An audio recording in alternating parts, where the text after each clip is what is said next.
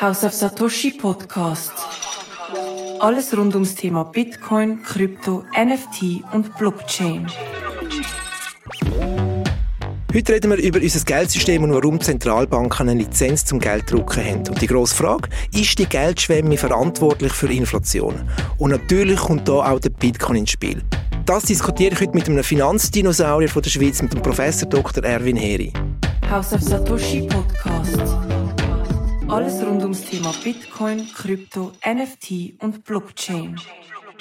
Da sind wir wieder. Nach einer kleinen Kreativpause sind wir wieder zurück auf deinen Ohren. Das Gute, während andere nämlich Sommerferien machen, werden wir den ganzen Sommer on air sein.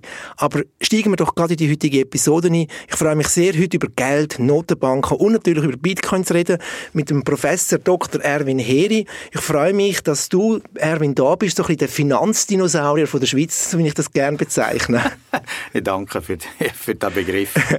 oder du sagst ja... Oder also die meisten Dinosaurier Dinosaurier sind inzwischen ausgestorben. Aber ja, das ist ein anderes Thema. Das ist ein anderes Thema. Aber du bist so lange schon im Finanzmarkt dabei, du hast so viele ähm, Erfahrungen können sammeln. Darum finde ich den Begriff noch schön. Du nennst dich ja selber Hybrid in der internationalen Finanzmarktszenerie. Du hast enorm viel gemacht. Du bist in der, beim damaligen Bankverein, hast Karriere gemacht, bist danach in der Konzernleitung für die Winterthur-Versicherung, bist noch Dozent an der Uni Basel, hast etwa ein Dutzend Bücher geschrieben, wahrscheinlich hunderte von Essays und ähm, Artikeln hast, jetzt bist du noch Tech-Unternehmer seit ein paar Jahren mit Fintool, die Videoplattform für Financial Literacy. Du hast eine unglaubliche Energie und Passion für Finanzthemen. Was treibt dich an? Ja, das ist eine gute Frage. äh, ich weiß es gar nicht. Ich habe einfach Spass an diesen Themen. Mhm. Und ich habe gleichzeitig auch Spass als Professor ist das wahrscheinlich so. Ich habe gleichzeitig auch Spass an den Leuten Sachen äh, beizubringen. Also, ich bin halt Dozent, oder? Oder Lehrer, im eigentlichen Sinn Lehrer. Und die haben wahrscheinlich halt einfach ein Sendebewusstsein. Und wenn man dann noch Bücher macht und noch Videos, dann hat man wahrscheinlich gleichzeitig auch noch so ein bisschen eine Profilierungsneurose.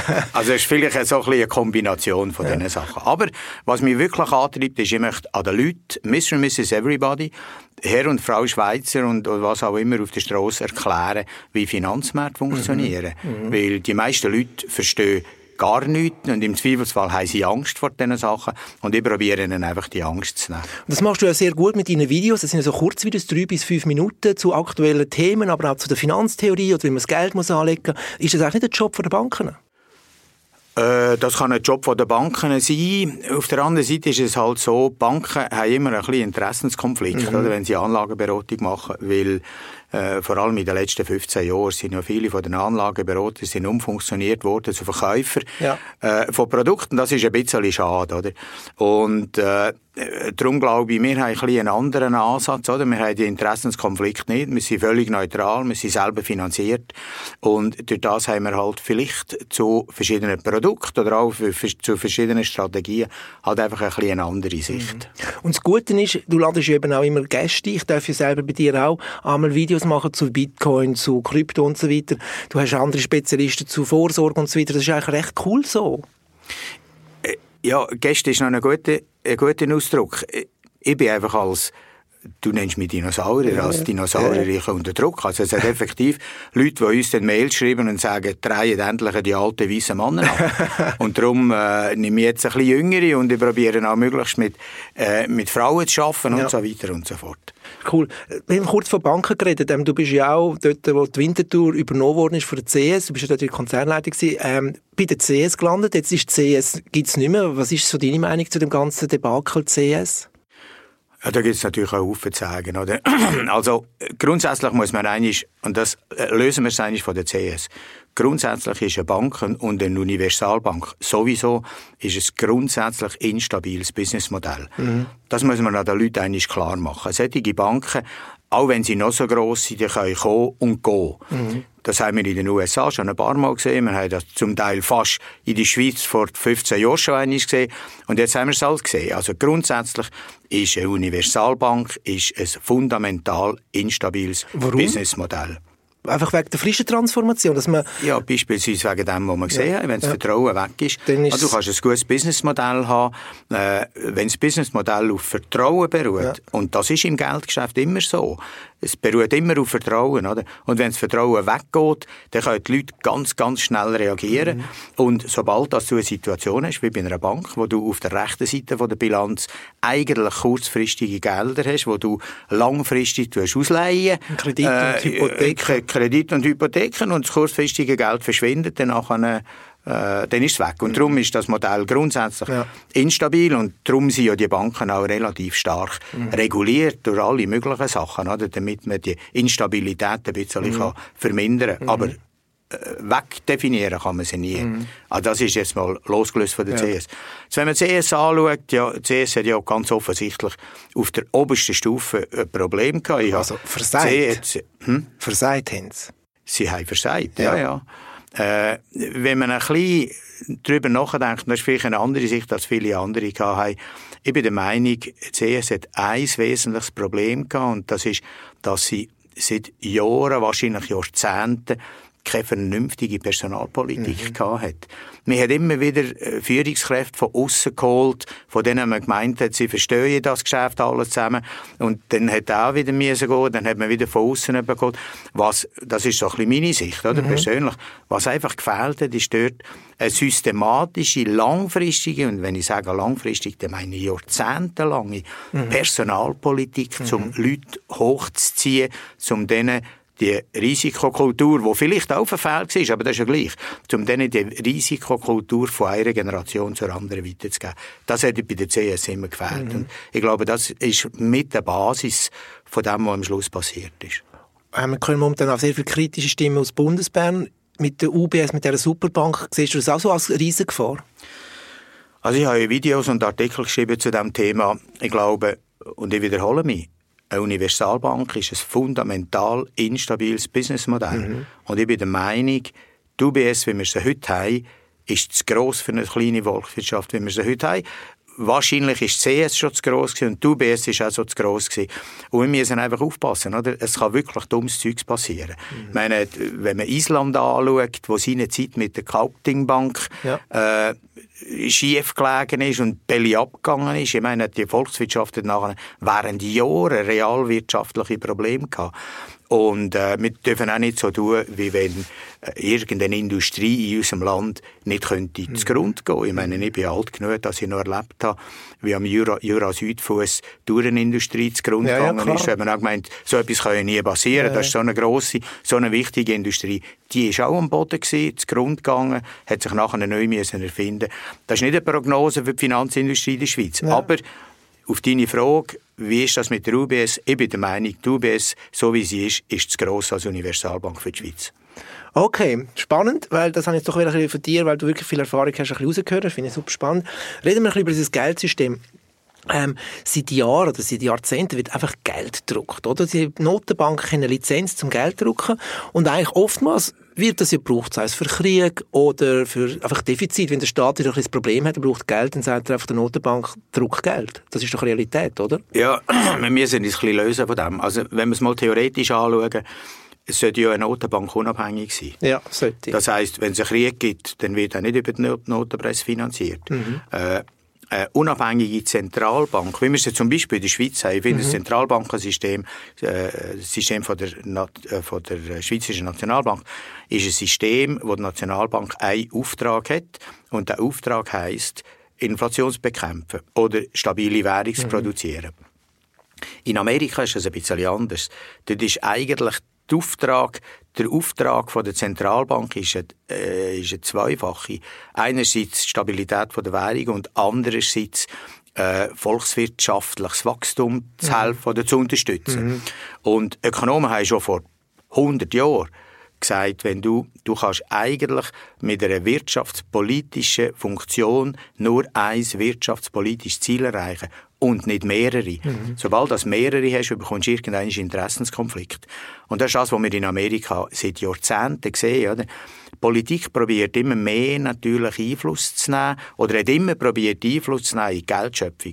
Eben, wie du sagst, oder? dann du den Vietnamkrieg ja. und dann haben wir die Notenpresse an und mhm. danach wird Geld gedruckt. Und immer dann, wenn wir mehr Geld, und das ist ein ganz, ich tue mit dem grossen Bims malen, mhm. Immer dann, wenn wir mehr Geld im System haben als Güter, die man kaufen kann, werden die Güter teurer. Mhm. Das heisst, wenn wir eine übermäßige Geldschöpfung haben, dann wird das über kurz oder lang wird das inflationär sein. Genau. Das Interessante war, äh, vor dem Übergang zu flexiblen Wechselkurs 1970, eben, ich behalte Dinosaurier. Ja, darum sage ich 1973, oder, haben wir fixe Wechselkurse ja. gehabt. Das hat dazu geführt, dass jede Zentralbank zur Stabilisierung vom mhm. Wechselkurs eigentlich Geldpolitik von Amerika hat müssen übernehmen. Sonst wäre der Wechselkurs ja. nicht stabil geblieben. Das hat dazu geführt, dass Geldpolitik von den 50er und 60er Jahren, die in den USA betrieben worden ist, beispielsweise zur Finanzierung vom Vietnamkrieg, hat müssen übernommen werden, beispielsweise von der Schweiz. Mhm. Und irgendwann haben wir gesagt, so, jetzt ist fertig, wir wollen die Inflation, die durch das entstanden ist, wollen wir nicht eins zu eins übernehmen. Und dann ist man zu flexiblen Wechselkurs übergegangen. Von dem Moment an, Mitte 70er Jahre, hat die Nationalbank in der Schweiz können eine autonome Geldpolitik betreiben, die beruht hat auf ihrem Ziel, wo sie hat, sprich äh, stabile Geldversorgung. Und das hat die Nationalbank dann auch gemacht. Inzwischen sehen wir, dass natürlich ähnliche Probleme entstanden sind, oder? Also in Amerika wieder wahnsinnig, oder wird seit langem eine wahnsinnig expansive Geldpolitik mhm. betrieben.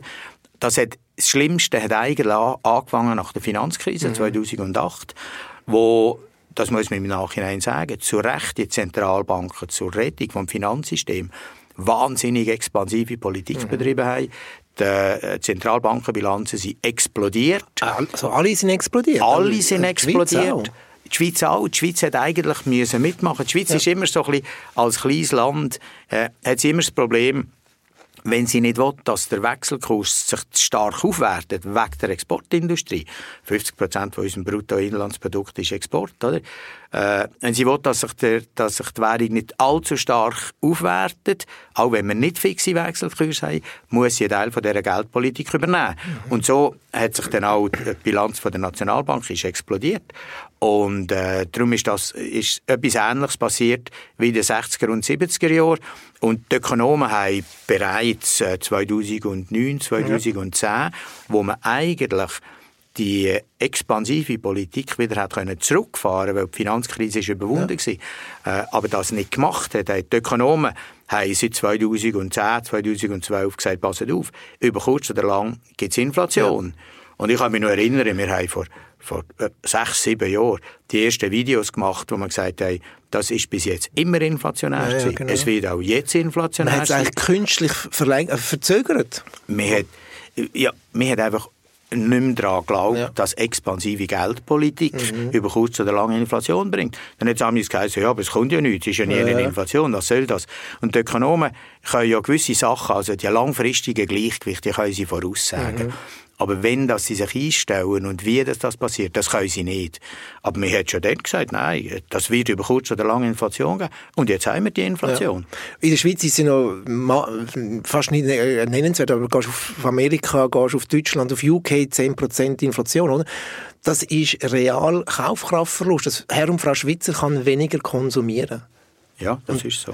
Das ist für viele Leute nicht verständlich, oder? Weil die Zinsen können es auch nicht auffangen, weil die Zinsen sind zwar gestiegen, aber solange die Zinsen höher sind als die Inflationsrate, äh, tiefer sind als die Inflationsrate, ja. macht man Realverlust. Und wenn man es über ja. 20, 30 Jahre anschaut, machen wir eigentlich seit, seit Jahrzehnten eigentlich real verlieren wir Geld. Wir können eigentlich Geld aus dem Fenster werfen.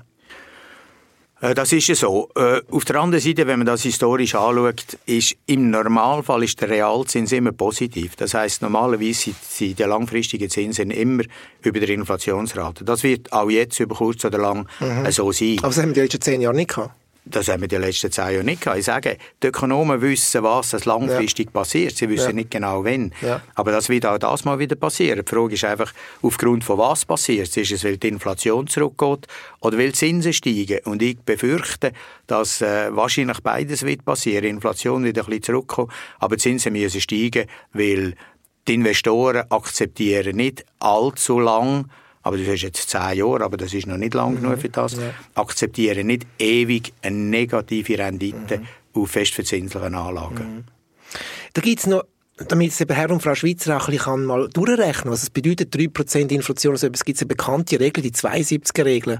Hast du auch schon Videos gemacht? Ich bin heute Morgen noch schauen. Kannst du kurz erklären, was die 72er-Regel ist? Und die kann eigentlich jeder Mann und jede Frau auf der Straße anwenden und merkt dann plötzlich, was würde bedeuten 3% Inflation auf mein Vermögen, oder? Gut, ursprünglich kommt 72er Regel, oder ursprünglich habe ich 72er Regeln verwendet, um zu zeigen, wie lange das es dauert, bis man, bis man das Vermögen verdoppelt hat, genau. eine bestimmte Rendite. Ja. Und das ist relativ simpel. Du nimmst 72, teilst das durch die durchschnittliche Rendite, die kannst du erwarten, und das zeigt dir, wie lange das es dauert, bis 50 Prozent vom Vermögen, mhm. äh, bis, bis äh, äh, das Vermögen verdoppelt hat. Mhm. Also wenn du eine Rendite hast von, was weiß ich, nehmen wir 8 Prozent, oder? Das kann man manchmal machen. Dann machst du 72 durch 8, gibt 9. Das heisst, wenn du so investiert bist mit diesen 8% per annum, dann hast du in 9 Jahren das Kapital verdoppelt. Mhm. Jetzt kann man die gleiche anwenden auf Inflation, oder? Und sagen, wenn du realen Verlust hast von 8%, zum Beispiel mhm. 8% äh, Inflation, wenn wir das ein Weile in den USA haben, dann machst du 72 durch 8, das gibt 9. Das heisst, nach 9 Jahren ist die reale Kaufkraft von deinem Geld halbiert. Mhm. Und das ist nichts anderes als Anwendung von Zinseszinsfunktion. Mhm. Und Zinseszins ist etwas, mit dem können wir nicht gut umgehen. Darum also exponentiell ist, ist Exponentiell, ja. oder? Wir denken alle zusammen linear. Ja, richtig. Sobald ja. wir exponentiell müssen denken, wie beim Zinseszins, dann ist unsere Intuition ein bisschen gestört. Mhm. Und äh, darum realisieren die Leute nicht, was das bedeutet, mhm. wenn sie 4% oder 8% Inflation ja. haben. Das ist echt ein realer Verlust. Ja, also eben, kann man sich bildlich so vorstellen, man wirft einfach Geld aus dem Fenster. ja, wenn du willst. Ja. Oder wir verbröten es oder ja. was auch immer. Da sind wir doch gerade beim Kern vom Thema. Geld muss doch langweilig sein und berechenbar. Und unser Geld ist nicht berechenbar. Es ist vielleicht langweilig, Anlegen soll auch ein bisschen langweilig sein, ja. aber es ist nicht mehr berechenbar. Äh, das ist an sich richtig. Und man macht das Geld in dem Sinn, wie wir Geld verstehen, berechenbar, in dem, dass man einer Zentralbank einen klaren Auftrag erteilt. Mhm. Wie ich das vorhin gesagt habe, sobald dass der Auftrag an die Zentralbank nicht mehr klar ist, wird das alles schwammig. Wenn der Auftrag an die Zentralbank klar ist, dann ist es berechenbar. Und darum, ich sage immer noch, im Normalfall ist zum Beispiel für einen Schweizer im Schweizer Franken das Geld berechenbar, weil die Zentralbank eine klare Funktion hat. Und die heisst, äh, gut, heute sagt man 2% Inflation, oder? Mhm. Und nicht mehr. Und solange die Zentralbank das macht, ist es berechenbar. Mhm. Wenn die Zentralbank das nicht mehr macht, dann ist es nicht mehr berechenbar. Aber genau, ähm, du nimmst das Beispiel Schweiz und die Schweiz ist sicher ein gutes Beispiel. Ich, zum Beispiel die EZB, also Europäische Zentralbank, die sagen ja immer, unser Ziel ist, ich bin jetzt gerade auf, parallel auf dem Twitter schauen, ähm, die 2%, die sind ja far away von dem in gewissen Regionen. Also Osteuropa ist nicht mehr lässig momentan. Ähm, ich glaube denen gar nicht mehr. Und ich glaube gar nicht, dass die unabhängig sind. Äh, ich glaube, das ist eines der Hauptprobleme. Also wir brauchen gar nicht auf Osteuropa zu gehen. Äh, offensichtlich ist Federal Reserve eben auch nicht unabhängig, ja. sondern man lässt sich im Prinzip ist am Gängelband von der Politik. Ja, und das genau. ist eines von diesen Problemen. Ich sage, wenn die Ziele nicht klar definiert sind, dann wird das ganze Zeug schwammig. Oder? Europäische Zentralbank äh, ich bin da ein bisschen zynisch. Ich bin schon von Anfang an der Meinung und bei dieser Meinung immer noch, die Europäische Zentralbank ist eine Fehlkonstruktion. Ja. Weil die Europäische Zentralbank tut ja so, wie wenn sie an allen Ländern in ganz Europa eine Geldpolitik aufoktroyieren können. Aber nun ist in Gottes Namen Geldpolitik, die Italien braucht, eine andere als Geldpolitik, ja. die Deutschland braucht. Ja. Und wenn man es so tut, wenn man das alles zusammen einfach über eine Leiste können schlagen, dann ist das eine Fehlkonstruktion. Meiner Meinung nach haben wir bei der Gründung der EU haben wir zuerst eine eine Form von politischer Union machen, bevor dass man das Geld an das Zeug mhm. anbindet. Mhm. Aber das ist nicht mehr gemacht worden und darum ist natürlich der Euro, das ist unberechenbar. Äh, der Dollar ist sowieso unberechenbar wegen den unterschiedlichen ja. Zielen, die sie haben. Das heißt, der einzige, der noch einigermaßen probiert berechenbar zu sein, ist der Schweizer Franken ja. und darum haben wir tiefere Zinsen als alle anderen einen systematischen Aufwertungsdruck, ja. weil das die Leute natürlich sehen, systematischen Aufwertungsdruck und weniger Inflation. Mhm. Wie lange glaubst du, gibt es noch den Euro? Also ich habe diese Woche ein Video gemacht, wo ja. ich gesagt habe, warum der Euro auf 80 geht. Okay. Aber da noch einmal, ist der Ökonom, der kann ja langfristige Gleichgewicht ja. voraussagen, er weiß nicht wann. Aber glaubst du, dass es in 30 Jahren noch den Euro gibt? Weil so viele Währungen sind entstanden und sind wieder verschwunden, oder? Wenn man die Historie zurückgeht, schauen. Ja, in 30 Jahren ist ein bisschen schwierig. Äh, ich glaube, nicht mit dieser Form. Ja. Vielleicht, ich meine, man diskutiert ja alle möglichen Modelle, Südeuro, ja. Nordeuro und so weiter und so fort. Ich glaube, der Euro wird sich weiterentwickeln, wie sich alles tut mhm. weiterentwickeln. Wohin genau dass das geht, ist schwierig zu sagen. Mhm. Ich glaube nicht, dass wir zu einem System werden zurückkommen, wo jedes Land in Europa wieder seine eigene Währung mhm. wird haben. Ich meine, der Euro hat schon einen Haufen Vorteile, oder? Aber er tendiert zur Schwäche und wie du sagst, er ist schwer berechenbar. Ja. Genau, das ist berechenbar. Und jetzt kommt der Bitcoin ins Spiel. Bitcoin, wissen wir, ist auf 21 Millionen. Es ist limitiert. Es wird nie mehr als 21 Millionen geben. Der letzte wird 2140 geschöpft, geschürft. Bitcoin ist ein Code. Also es gibt keinen Präsident, es ist eine Community, es gibt keinen Präsident, kein CEO, kein whatever. Ähm, also total berechenbar. Bitcoin ist vielleicht auch langweilig, okay. Ähm, ist langweilig? Also von der Kursvolatilität her nicht. Okay, Aha, da okay. haben wir eine Spannung drin. Äh, das ist mega, mega krass, aber das macht ja auch davon. Ein bisschen von, das sagst du selber auch, bei einer Core Satellite, also wenn man das Portfolio einen Kern hat, wo man die langfristige Geldanlage drin tut und mit dem Satellit holst du davon rein, oder? Ja, aber dort kann man den Bitcoin reinschmeißen. Ja, also... Es aber, ist ein Haufen Sachen gesagt, Genau, aber oder? der Bitcoin, jetzt mal deine Meinung zum Bitcoin. Er ist nämlich eigentlich das bessere Geld. Ja, das sehe ich so nicht. Es gibt ja, es gibt ja x Kryptowährungen. Ja, aber vieles ist ja auch Scam, oder? Ja, ja, ja. Also, man muss ein bisschen aufpassen, oder? Im Moment, wenn du mich fragst, was halte ich von Bitcoin, ja. muss ich sagen, gehst Satellite, wenn du spielen willst, warum nicht? Ja. Die Volatilität ist dramatisch und es, das ist am Anfang das ganze Zeug. Irgendein ist, ich sehe eigentlich die ganze Kryptogeschichte eher auf der Seite der Zentralbanken. Also irgendein ist ein digitales Zentralbankengeld. Dass der Staat noch das, besser kann den Bürger anschauen, was er macht? Äh, ja, das macht er heute ja nicht. Wir müssen das auch nicht dramatisieren. Ja. Wir müssen das nicht dramatisieren. Wir müssen ja auch nicht mit den Nachteilen anfangen. Ja. Aber ich meine, wir stellen heute ja fest, beispielsweise, gerade mit dem, was bei der CS passiert ist, oder? Äh, wenn wir ein Zentralbankgeld hätten, wo jeder Bürger im Prinzip ein Konto hat mhm. Bei der Nationalbank, äh, dann wäre die, die Situation ganz anders. Ich glaube, eines der Probleme ist auch, dass das Giralgeld, das wir heute haben, über das kann man ja digital in Sekundenbruchteil verfügen. Und das ist ja mit der Grund, warum das so schnell gegangen ist, oder? Der Bankrun bei der CS. Wenn man das digitale Bank, äh, das digitale Geld bei der Zentralbank hätten, hätten wir ein bisschen mehr Sicherheit. Oder? Wir hätten dann nicht das Problem, und das ist übrigens so etwas, was sehr viele Leute nicht wissen. Ich meine, äh, unser Giralgeld, also unser Kontokorrent und so weiter und so fort, das ist auf der Bilanz von einer Bank. Ja, genau. Und wenn es auf der Bilanz von einer Bank ist und nicht in einem Depot, äh, dann kann es verloren gehen, wenn, wenn die Bank Konkurs geht. Oder? Darum sage ich, wenn die Leute mich fragen, was soll ich jetzt machen, mit den Aktien und den Obligationen, die ich im Depot von der CS habe, sage ich, ist überhaupt kein Problem, weil das ist nicht auf der Bilanz von der Bank. Aber äh, das Giralgeld ist auf der Bilanz von der Bank mhm. und kann dann kaputt gehen. Mhm. Und wenn wir das auf der Bilanz von der Zentralbank hätten, dann hätten wir das Problem ein bisschen weniger.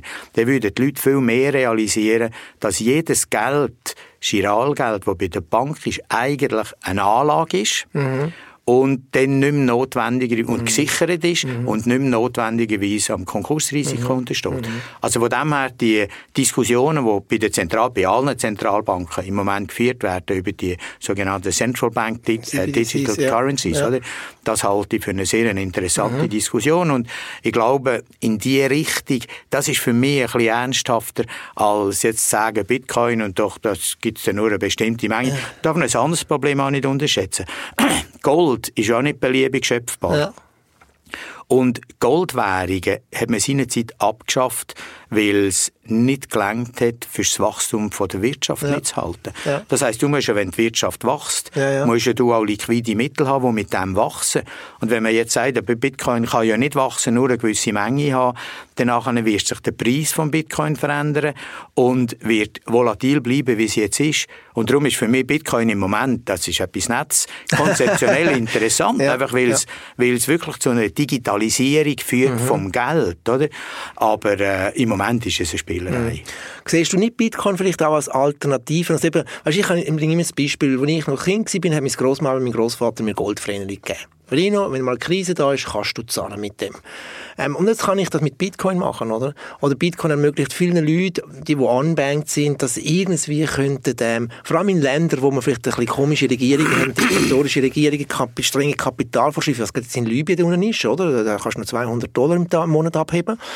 Da kann doch vielleicht der Bitcoin einfach als Alternative, ich habe nebst dem normalen Zentralbankengeld, habe ich einfach nur mein Bitcoin, wo ich sagen kann, da kann ich ein bisschen losgelöst von Regierungen, von Staaten, von Zeiten etc. agieren und handeln. Ja, aber also ich kaufe meinen Enkeln einen diversifizierten Aktienfonds.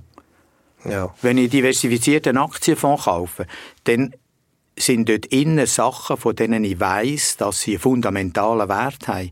Beim Bitcoin habe ich nicht einen fundamentalen Wert. Für mich als Ökonom, als Finanzökonom, hat eine Anlage einen fundamentalen Wert, wenn ich zukünftige Ereignisse auf heute abdiskontieren kann und man das sagt, was das heute wert ist. Beim Bitcoin kann ich nichts anderes machen, als probieren vorauszusagen, wo der Preis in zehn Jahren ist. Und das ist Spekulation. Man muss aufpassen, Spekulation ist nicht per se schlecht. Ja. Man muss einfach wissen, was man macht. Genau. Wenn ich in Aktien investiere, dann habe ich einen fundamental definierbaren Wert. Wenn ich in Sachen investiere, die keine zukünftigen Erträgnisse produziert, dann kann ich keinen fundamentalen Aber Wert Bei definieren. Aktien kannst du ja auch ähm, auf die Schnur fliegen. Wirecard, Credit Suisse, Swissair, die haben ja einen fundamentalen Wert und sind weg. Genau. Darum als Anleger, was man sicher nicht darf, ist in Einzeltitel Ja. investieren, sondern in ein gemischtes Portfolio. Und das ist jetzt nicht ein Produkt, das ich will, äh, Ja, ja. irgendwie äh, äh, als mal ist ein Produkt, das ich als gut will anschauen. Das heißt, im Prinzip muss diversifiziert sein. Wichtig ist, dass das Risiko, das du bei den Aktien fahrst, äh, das wird, für das bekommst du eine Prämie. Ja. Die ist nicht gross, ist 3 bis 4 Prozent im Durchschnitt per annum, aber nur, wenn du ein diversifiziertes Portfolio hast. Sobald dass du in Einzeltitel investierst, Mhm. bekommst du keine Risikoprämie und dann kann alles kaputt gehen. Aber kann nicht Bitcoin vielleicht auch ein bisschen die Rolle vom Gold übernehmen? Oder vom, einfach von einem neuen technologischen Wertspeicher. Also, dass vielleicht Bitcoin nicht als Payment-System global ähm, der Dollar und der Schweizer Franken ablöst wird, das sehe ich auch nicht, oder zumindest in den nächsten 30, 40 Jahren nicht. Ähm, man muss sich weiterentwickeln, aber dass es ein, eine neue Spartechnologie kann sein. Für eine digital affine Zielgruppe. Ja, aber Es ist ich auf keinen, 30 Fun- es wenn ich keinen fundamentalen Wert kann Ja definieren gut, der fundamentale Dann Wert. ist es wie bei Gold. Ich muss die Geschichte vom Gold noch erzählen. Ja. Ich habe früher mal einen Artikel, einen, einen Aufsatz gemacht und einen Artikel geschrieben und bin dann in der Basel-Zeitung zitiert worden, und ich gesagt habe, Gold gehört an den Hals meiner Frau, aber nicht in mein Portfolio. Und das ist genau der Punkt. Ich habe keinen definierbaren, fundamentalen Wert. Und das sage ich einfach als Finanzökonom. Ja, ja. Finanzökonomen denken halt so. Für mich hat etwas einen fundamentalen Wert, wenn ich zukünftige Ereignisse auf heute idealerweise Dividenden oder was auch immer, auf heute kann abdiskontieren, dann kann ich den Wert definieren. Wenn ich den Wert nicht kann definieren dann ist das Einzige, was ich kann nehmen kann, ist meine Erwartung über die zukünftige Preisentwicklung. Mhm. Und das ist Spekulation. Aber nochmal, Spekulation ist nicht per se schlecht. Ja, ja. Du musst einfach wissen, was du machst. Ein Wertaufbewahrungsmittel noch eines, ich kaufe meinen Enkeln diversifizierte Aktienportfolios. Könntest du noch 5% Bitcoin rein tun? Dann hast du Ja, noch, weißt ja, ein bisschen den noch drin. ein bisschen. Ja, da ist noch ein bisschen der Hebel Ja gut, sie sind jetzt drei- und sechsjährig. Ja. Ich würde jetzt mal sagen, in zehn Jahren mache ich ihnen das vielleicht und sagen, schau, da könnt ihr noch ein bisschen Spass haben. Ja, da, aber weißt du, ist ja, das Sexiness von Bitcoin ist ja auch zum Beispiel eben die Limitierung von 21 Millionen. Ich wollte ja dabei sein an einem Produkt oder einem Projekt, nehmen wir es mal Projekt Bitcoin, wo limitiert ist auf 21 Millionen, wo ich ganz Wegen was? Ja, das macht es ja rarer. Ähm, das Angebot kannst du nicht einfach künstlich erhöhen. Es ist einfach fix, wie das Angebot in den Markt kommt. Und ähm, wenn die Adaption zunimmt, immer mehr Leute kaufen, das ist jetzt letztens rausgekommen, dass BlackRock einen ETF an der SEC lancieren will. Also wenn der grösste Vermögensverwalter mit einem ETF, einen, äh, einen Spot-ETF auf Bit- Er macht ja das nicht, weil er ein guter Mensch ist, sondern weil er Geld verdienen Richtig. und weil er weiß, dass die Leute möchten mit dem Zeug rumspielen. Das ist ja legitim, mit dem kein Problem. Es gibt andere knappe Güter. Du kannst ja auch ein Picasso kaufen oder einen Ja, ja. Anteil. Äh, äh, äh, wie sagt man, wenn ein Teil von einem Kunstwerk Ja, kaufst. also so Äh, Token, ja. äh, dann tokenisieren wir irgendwelche Kunstwerke.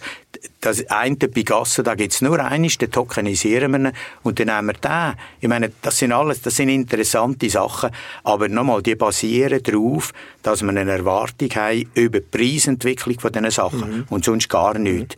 Und Erwartungen über Preise sind spekulativ. Es gibt ja sehr viele Ökonomen, die eben Bitcoin ignorieren.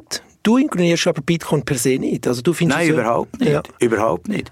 Ich finde, also die Technologie, die dahinter ist, finde ich absolut genial. Mhm. Und das ist ja auch die Technologie, wo man dann irgendein beim Central, äh, Central Bank Digital Money Mhm. werden verwenden. Das ist die Basis, oder? Also Technologie finde ich großartig.